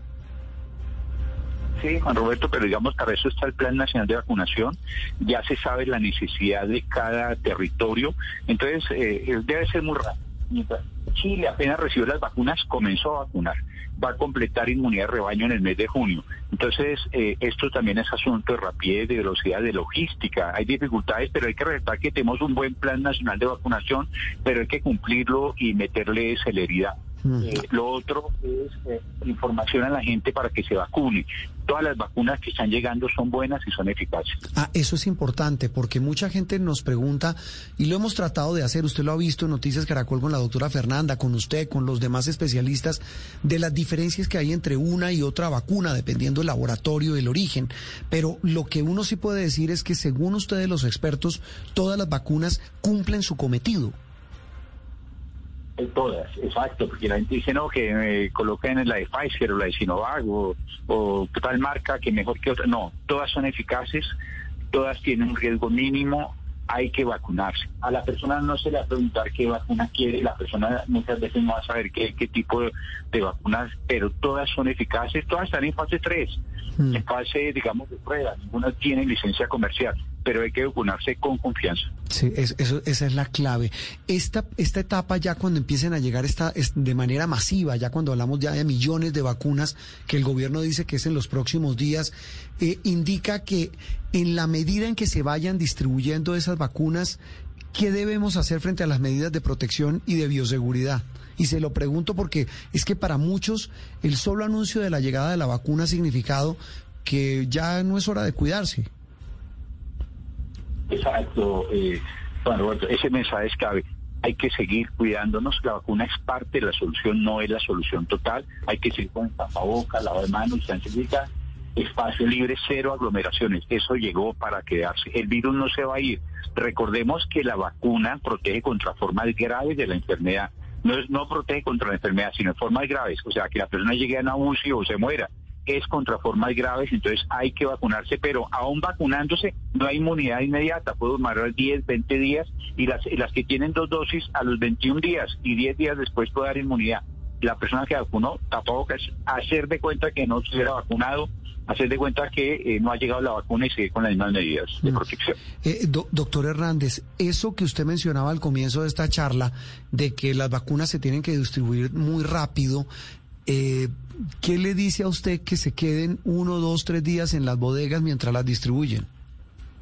No puede ser, eh, eh, digamos, para eso es un plan de vacunación, para eso se hizo el simulacro, hay una logística, pero debe distribuirse rápidamente, no no puede demorarse dos días y, eh, y, y acabarse ni esperar, no, vacuna que llegó, vacuna que se distribuyó, Colombia tiene buena experiencia en red logística, en distribución, en cadena de frío, están los refrigeradores, está la personal capacitado, la gente está vacunando bien, veíamos las cifras hoy, las, por ejemplo, en el caso de Bogotá, las que se distribuyeron en las clínicas, en Medellín, en la Fundación Santa Fe, eh, en los hospitales públicos, la gente se vacunó con un 100% casi todas, ¿sí? Lo otro es a veces normal que se pierdan porque habían hecho mucho escándalo que faltaron dos dosis, tres Sí. dosis. Eso puede pasar, porque un día tiene seis dosis, cinco dosis, a veces se puede sacar un poquito más. Eso es normal que ocurra un mínimo, un mínimo de pérdidas puede ocurrir.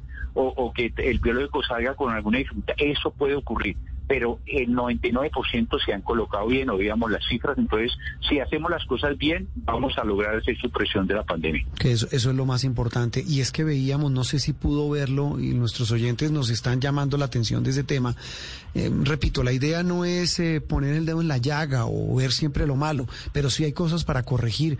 Que tal vez eso que usted nos dice, doctor Hernández, podría explicar en buena medida un artículo que publicó esta semana el diario eh, británico de Financial Times, que dice, entre otras cosas, y habla sobre el avance de la vacunación en América Latina.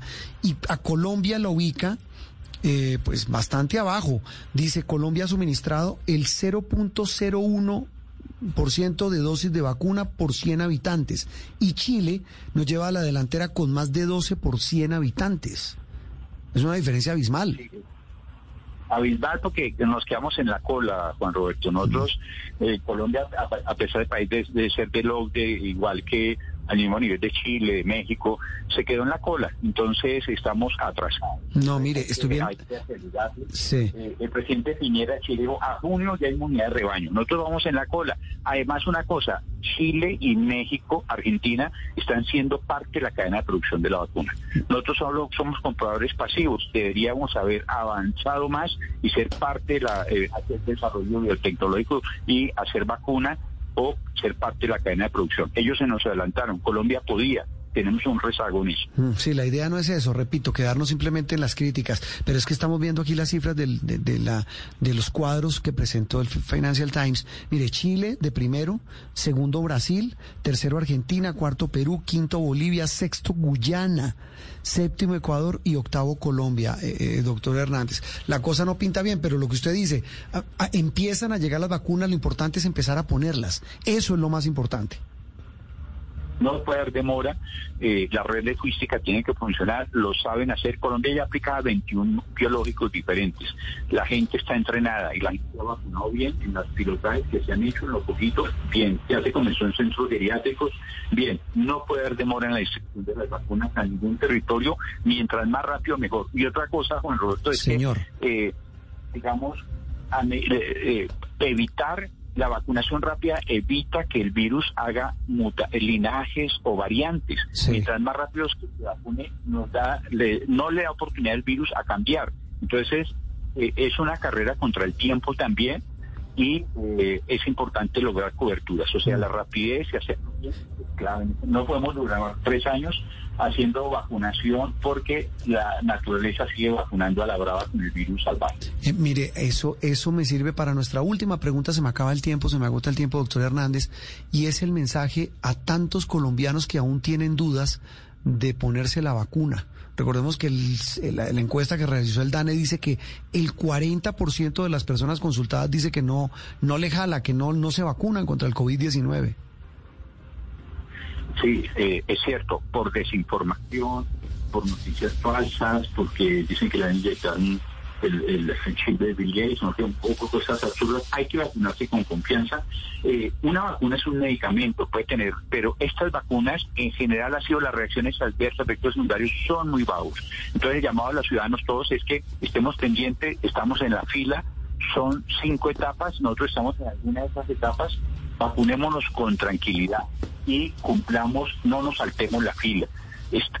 A, lo que nos corresponde. Hay personas con tendencia a saltarse la fila, no hay que saltarse la fila y protegiendo nosotros nos pro- protegemos a los demás. Esa es la clave, no saltarse la fila, no darnos la de avivatos y el que tenga dudas que las disipe con ustedes los especialistas. Doctor Hernández, un gusto como siempre y gracias por estar en Sala de Prensa Blue. Juan Roberto, mucho gusto a usted y a su distinguida.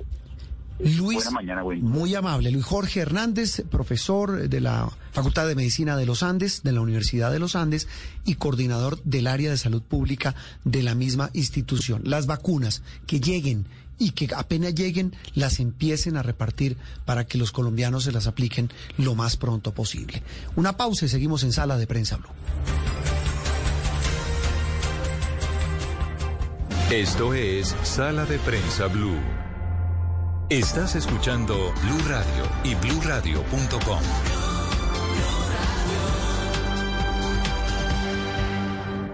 En Blue Radio, tiempo para lavarnos las manos.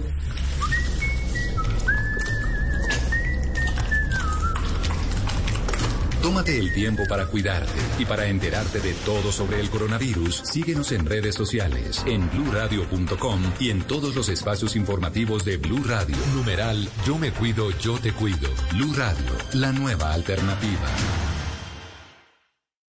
Vestida con hilos dorados y el color de sus espigas es el trigo de finos granos que brota de sus semillas. De las mejores cosechas podrás servir en tu mesa el pan más fresco y sabroso con harina de trigo Apolo. Alimento fortificado con calidad y rendimiento inigualable. Harina de trigo Apolo. Trabajamos pensando en usted. Esta pandemia ha estado llena de desafíos y seguramente para muchos de ustedes de fracasos. ¿Cómo volvernos a levantar? ¿Cómo volvernos a inspirar? De eso estaremos hablando este domingo en Generaciones Blue. Generaciones Blue. Este domingo a las 12 del día. Generaciones Blue por Blue Radio y bluradio.com. La nueva alternativa. Blue Radio, más análisis. Ya empieza la memoria a funcionar a la perfección. Al final esa virtuosa manera como logró girar, quitarse de encima dos para recuperar la pelota, para cubrir los espacios, para trabajar eh, más relato. La bola que va quedando libre por la banda izquierda. Más fútbol. Atención con el centro, pelota arriba. Este domingo, Pasto América, Cali Santa Fe. Blue Radio, con el fútbol. Más fútbol. Alternativa para escuchar buen fútbol vestida con hilos dorados y el color de sus espigas es el trigo de finos granos que brota de sus semillas. De las mejores cosechas podrás servir en tu mesa el pan más fresco y sabroso con harina de trigo Apolo. Alimento fortificado con calidad y rendimiento inigualable. Harina de trigo Apolo. Trabajamos pensando en usted. Estás escuchando Blue Radio y bluradio.com.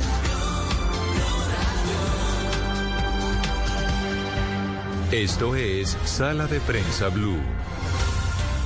Estamos en la parte final, en el tramo final de Sala de Prensa Blue, que como siempre los acompaña hasta el mediodía de los domingos. A todos gracias, de verdad, muchas gracias por permitirnos entrar a sus hogares, acompañarlos en donde se encuentren hoy domingo, descansando, trabajando, para, repito, tratar de entender lo que pasó y entender lo que viene. A propósito de eso, en el mundo, Andreina, noticias importantes. Hay dos que esta semana han sido conmovedoras en medio de la avalancha de noticias. Una, que en Japón se creó el Ministerio de la Soledad. Y dos, que en Estados Unidos hay alarma por el creciente eh, número de ataques a población asiática, especialmente de la tercera edad, Andreina. Y es tiempo de información internacional con lo más destacado de la semana. Y empezamos con el incremento de la tensión entre Estados Unidos e Irán. Siete bombas fueron lanzadas el jueves a distintos blancos en la ciudad fronteriza de Ail Bukamal, al este de Siria, por parte de Estados Unidos contra intereses de Irán es la primera acción militar de Joe Biden en el Medio Oriente.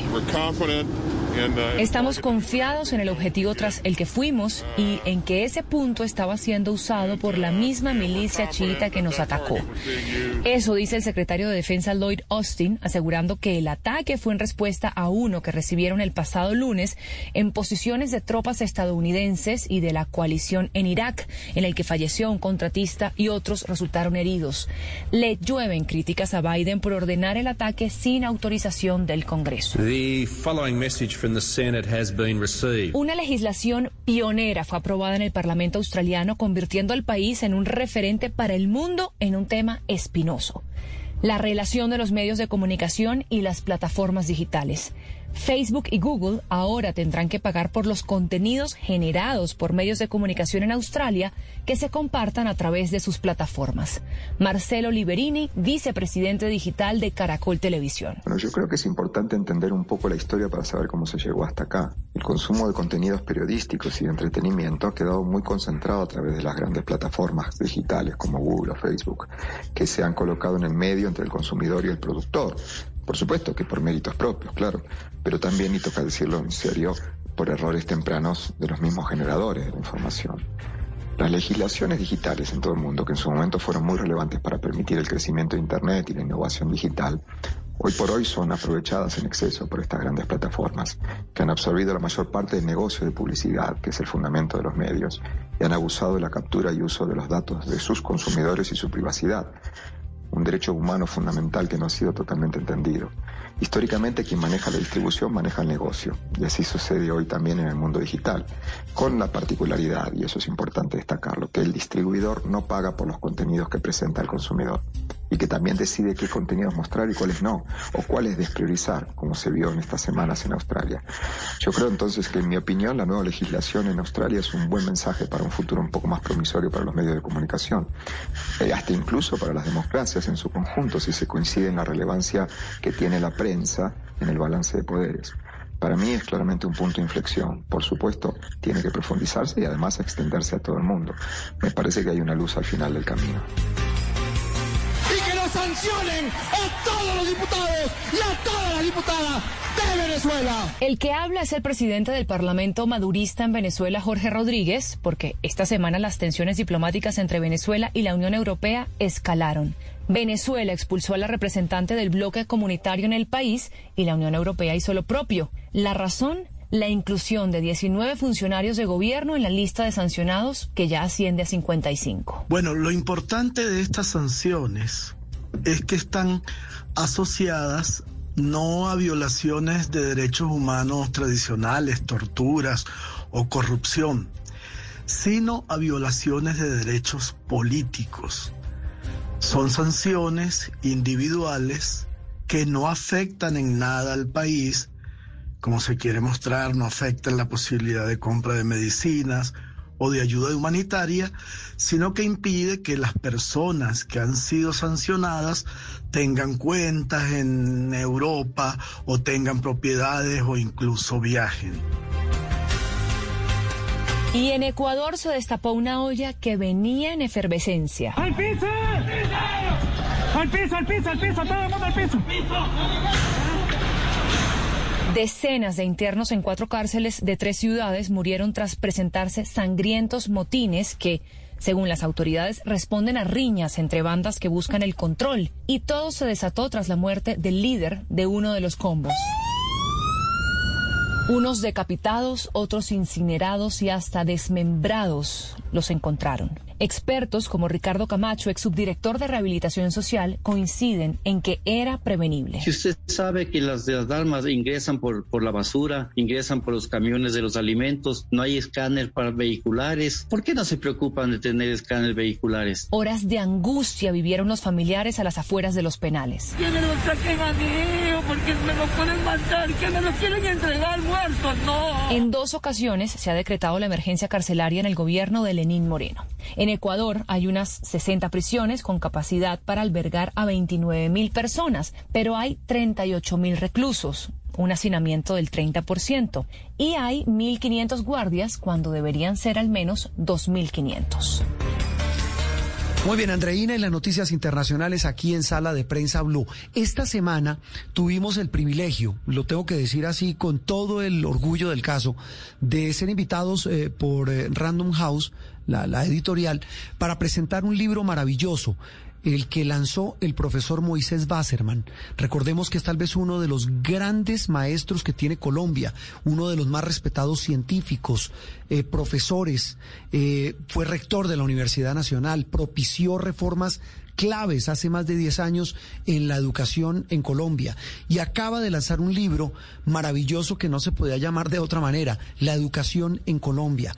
Este libro pues trae una radiografía difícil, preocupante, pero también esperanzadora de lo que es hoy por hoy la educación de nuestros niños y jóvenes.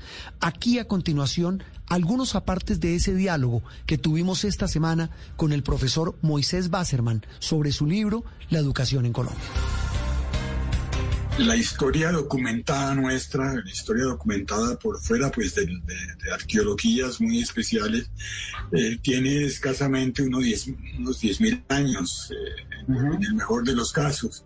Eh, y, pero ah, tenemos evidencia de que la educación empezó muchísimo antes muchísimo antes. Como decía con el curso de cocina, ese curso de cocina debe tener posiblemente antes del Homo sapiens, el Homo habilis posiblemente ya cocinado. Interesante, después ya entra en, los primeros papiros, se va al viejo Egipto para hablar de cómo arrancaron esas eh, relaciones entre maestro y discípulo. Pero, pero bueno, profesor, eh, todas estas reflexiones que hace usted al comienzo de su, de, su libro nos llevan luego a lo que yo trato de denominar, haciendo una analogía, como el diagnóstico de un paciente, y no porque la educación sea una enfermedad, pero sí para tratar de establecer exactamente su real estado hoy. Y hablo ya del caso puntual de Colombia. Usted dedica buena parte de las reflexiones, de los apartes del libro, a lo concebido como educación. Incluso empieza hablando, entre muchas otras cosas, aparte del recuento histórico de cómo se formó el modelo educativo colombiano desde, desde la época precolombina, ya en nuestros, dice, mire, la clave es analizarlo en los últimos 50 años para tratar de definir lo bueno, lo malo, lo feo y cómo termina el libro, lo que nos espera y lo que hay que mejorar. Yo quisiera arrancar para como una reflexión sobre, sobre ese proceso de, formación de nuestro modelo educativo en Colombia, hablando de, la, de hace 30 años, la, la, constitución del 91, que está por cumplir 30 años, donde usted dice que se, se hace, un, se hace una, un esbozo general de lo que tiene que ser la educación, no como un derecho, o no solo como un derecho, sino como un servicio. Quisiera arrancar con esa reflexión. Sí, y así es, efectivamente, pues eh, es un capítulo que, que dedico un poco a explicar la, la, institucionalidad colombiana de la educación, que eso, que eso eh, mucha gente mm, de pronto pasa por encima, le parece que es especializado y otra tiene que no se viera demasiado especializado, pero es muy importante porque muchas veces eh, somos lo que, lo que la institucionalidad nos permite ser. En el caso de educación, mucho de eso. Y, y, efectivamente la constitución del, del 91 eh, hizo un quiebre. Eh, yo mencioné ya el siglo XIX, eh, casi que puede llamarse un, siglo perdido. Los, los, historiadores profesionales me perdonarán, pero desde el punto de vista de la educación, el 19 fue prácticamente un, un, siglo perdido. El 20 empezamos a arrancar, pero creo que después de la constitución se configuraron eh, se configuró la institucionalidad que tenemos hoy en día. Eh, que, tiene elementos importantes, tiene elementos que nos permiten hacer cosas, tiene también elementos, y los menciono ya, que nos limitan en algunas cosas. Pero me parecía muy importante eh, explicarlo y que, y que la gente entendiera pues, no es un libro escrito para expertos, es un libro para gente interesada en el, en el tema, sin ser experto, y, y, y, cómo a partir de la constitución del 91 se desarrolló pues una ley especial de educación, una ley específica, muy amplia, de más de 200 páginas, 300 páginas, y eh, también eh, una ley de educación superior, también eh, muy, muy bien definida y eso prácticamente, eh, a partir de ahí prácticamente se desarrolló lo que tenemos hoy como, como la institución educativa del país. Eh, y, sí, la constitución generó un giro, generó un giro importante. Un giro que, ya iremos desgranando un poco, profesor, eh, para hablar de, del modelo educativo, de la cobertura de, los maestros, pero antes de eso hay, una, hay un elemento y usted llama la atención en ese punto clave que me, produjo eh, la siguiente pregunta, y es que usted dice que no hay un currículo nacional. Eh, usted define ese currículo, abro comillas, como conjunto de criterios educativos, planes de estudio, programas, metodologías y procesos que definen la formación que se quiere imprimir, eh, haciendo pues alusión exacta a lo que es ese modelo educativo, profesor.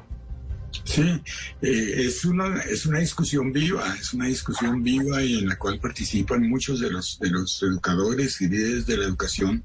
Eh, nosotros optamos por un eh, modelo de, alta autonomía, tan alta autonomía que realmente no, no, no no tiene un, currículo obligatorio, tiene, tiene indicaciones generales, tiene eh, pues un camino que hay que recorrer, algunos requisitos, la descripción de algunas competencias que se deben lograr en distintos eh, niveles, pero no tiene, como algunas otras naciones sí tienen, un currículo muy claro, muy definido, muy estricto, riguroso y obligatorio, y le da un gran nivel de autonomía a las instituciones tanto a los colegios como a las universidades. Las universidades pues tienen una autonomía eh, extrema eh, conferida por la Constitución misma, eh, que lo dice muy claramente, y los colegios también, que las instituciones educativas de educación básica y media también tienen un grado de autonomía bastante alto. Mm. Ellos son los que deben definir su propia eh, visión y su propio proyecto institucional, su proyecto educativo institucional que es el que los guía más que un currículo general nacional. Y, precisamente en esa radiografía, profesor Basserman, usted empieza a, hacer una, una, tomografía de cada parte de ese cuerpo que es la educación en Colombia y habla de la educación preescolar, de la educación básica, de la educación médica, media, perdón, que es mayoritariamente pública. Me llamó mucho la atención las cifras. Eh, usted pues básicamente dice, mire, lo que es la, la educación preescolar, la de los chiquitos, y la básica, la de los niños y jóvenes, es totalmente gratuita y obligatorio que así sea. Y lo menciona como uno de los grandes logros, pero dice que como todo esfuerzo humano tiene vacíos y es susceptible de mejoras. En este caso fundamental de esta educación para los más pequeños, incluso usted hace un recuento muy pormenorizado sobre los temas de, la primera infancia, sobre los temas de esta educación básica, pero dice que hay unos vacíos indispensables que hay que llenar. Eh, y hace una, frase con la que quiero terminar para oír su, su reflexión, profesor, que es lapidaria, por decirlo menos. Abro comillas, dice, las realizaciones han sido, han sido inferiores a los propósitos. Cierro comillas. Sí, efectivamente, pues yo, yo eh, espero haber reconocido los logros, porque me parece que tenemos logros importantes, ¿no? Y hay un capítulo que se llama así, que se llama El vaso medio lleno.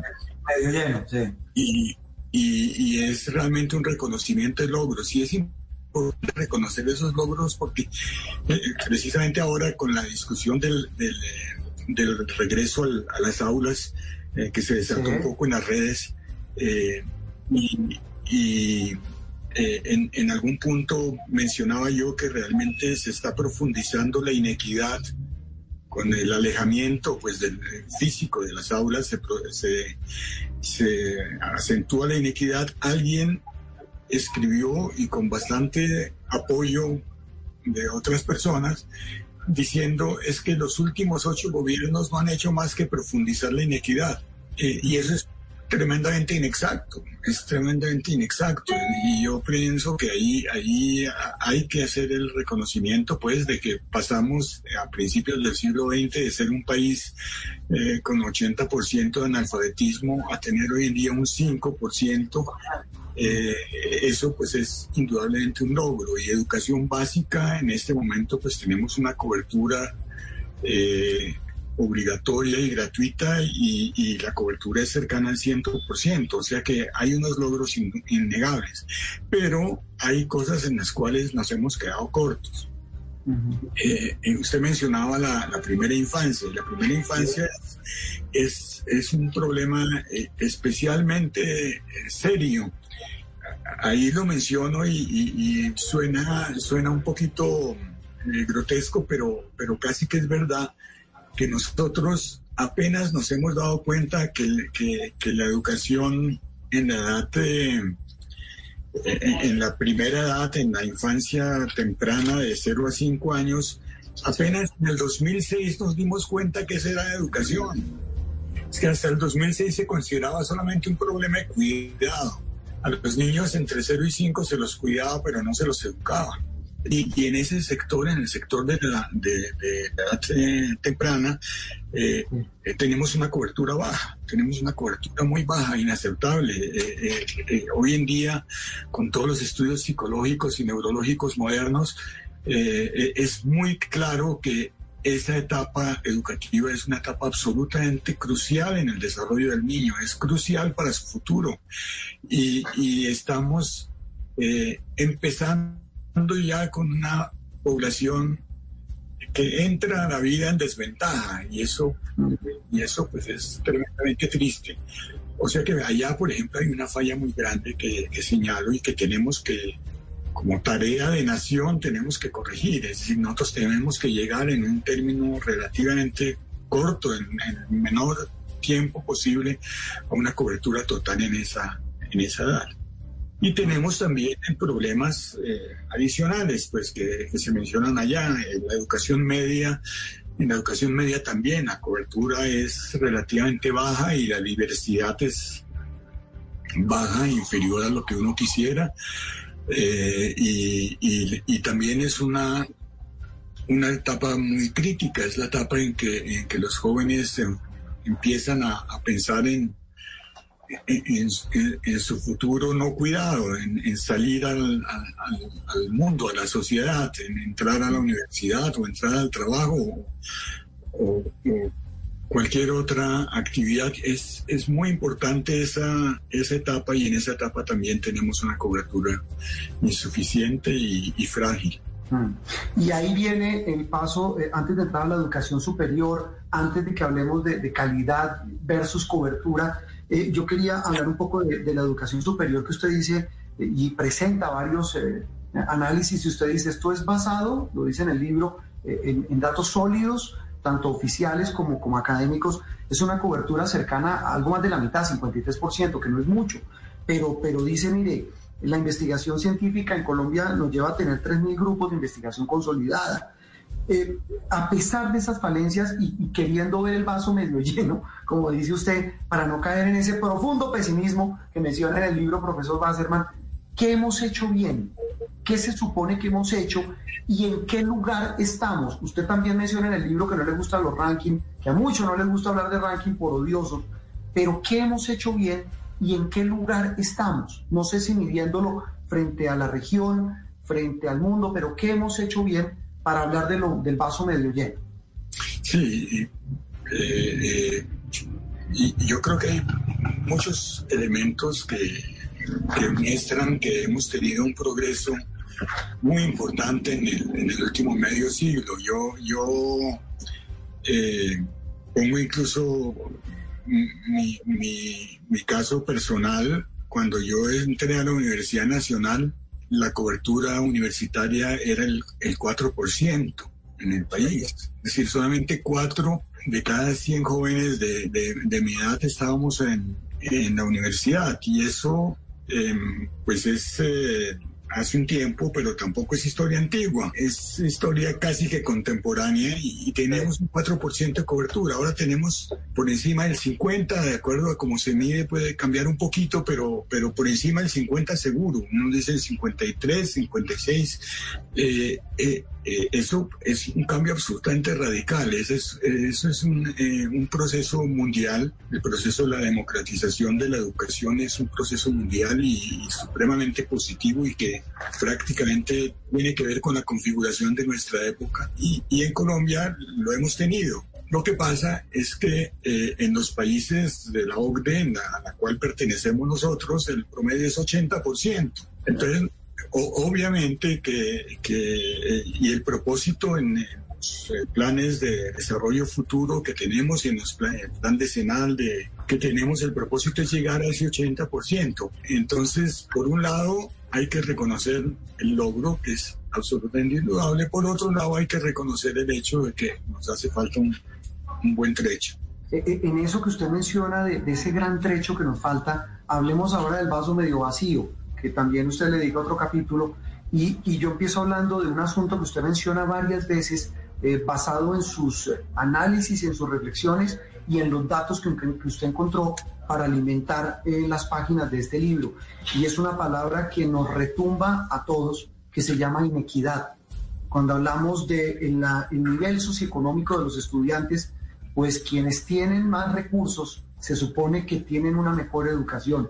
En un país que debería, pues es apenas lógico, entender que la educación es un derecho para todos con un nivel de calidad y acceso suficientemente bueno para todos. Sí, así es. Yo, yo estoy convencido que, que ese es nuestro problema central. E, ese es el, problema central, no solamente en el campo educativo, eh, y, y, se transfiere al resto de la sociedad. Por otro lado, la educación es el, mejor instrumento que tenemos para resolver el problema. E infortunadamente, eh, todavía nos hace falta mucho. Mm. Eh, eh, y, usted está en lo cierto, pues hubo, hubo gobiernos recientes, gobiernos recientes que hicieron un inmenso esfuerzo para aumentar la cobertura y eso está muy bien. Pero creo que todos reconocemos, incluso las, las personas eh, que, que, manejaron la educación en esos gobiernos lo reconocen, que ese, ese afán, ese énfasis en aumentar la cobertura, infortunadamente eh, no fue acompañado con, con un énfasis igual en, en, mejorar la calidad. Y entonces, en equidad no basta con dar alguna oportunidad, en, en equidad hay que dar igualdad de oportunidades, o por lo menos hay que tender al máximo posible en, igualdad de oportunidades. Y eso es claro que no lo tenemos, no lo tenemos todavía, es decir, no hay igualdad de oportunidades. Eh, yo, yo traté de, de usar el mínimo de números allá posibles para no hacer una lectura pesada, pero algunas pocas tablas puse allá y algunas gráficas y muestran realmente cómo hay diferencias muy grandes, hay diferencias muy grandes entre, entre los resultados en los exámenes, eh, con todas las objeciones que puedan tener los exámenes, pero incluso en los exámenes nacionales y los exámenes internacionales hay diferencia entre la educación pública y la educación privada, y hay diferencia entre la educación urbana y la educación rural, y hay una diferencia muy grande con la rural dispersa. Y, todos esos elementos están señalando realmente eh, una problemática muy seria que es esa, es inequidad, es desigualdad en las oportunidades. Era el diálogo con el profesor Basserman que dice, entre otras cosas, que de lo que hagamos con la educación en Colombia en los próximos años va a definir en buena medida el futuro de nuestra sociedad, de nuestra supervivencia como sociedad civilizada y será la clave para determinar qué tanto queremos progresar y qué tanto queremos una sociedad equitativa y con bienestar. Con este diálogo terminamos. Hasta aquí, Sala de Prensa Blue, hoy domingo. Continúen con la programación habitual de Blue Radio.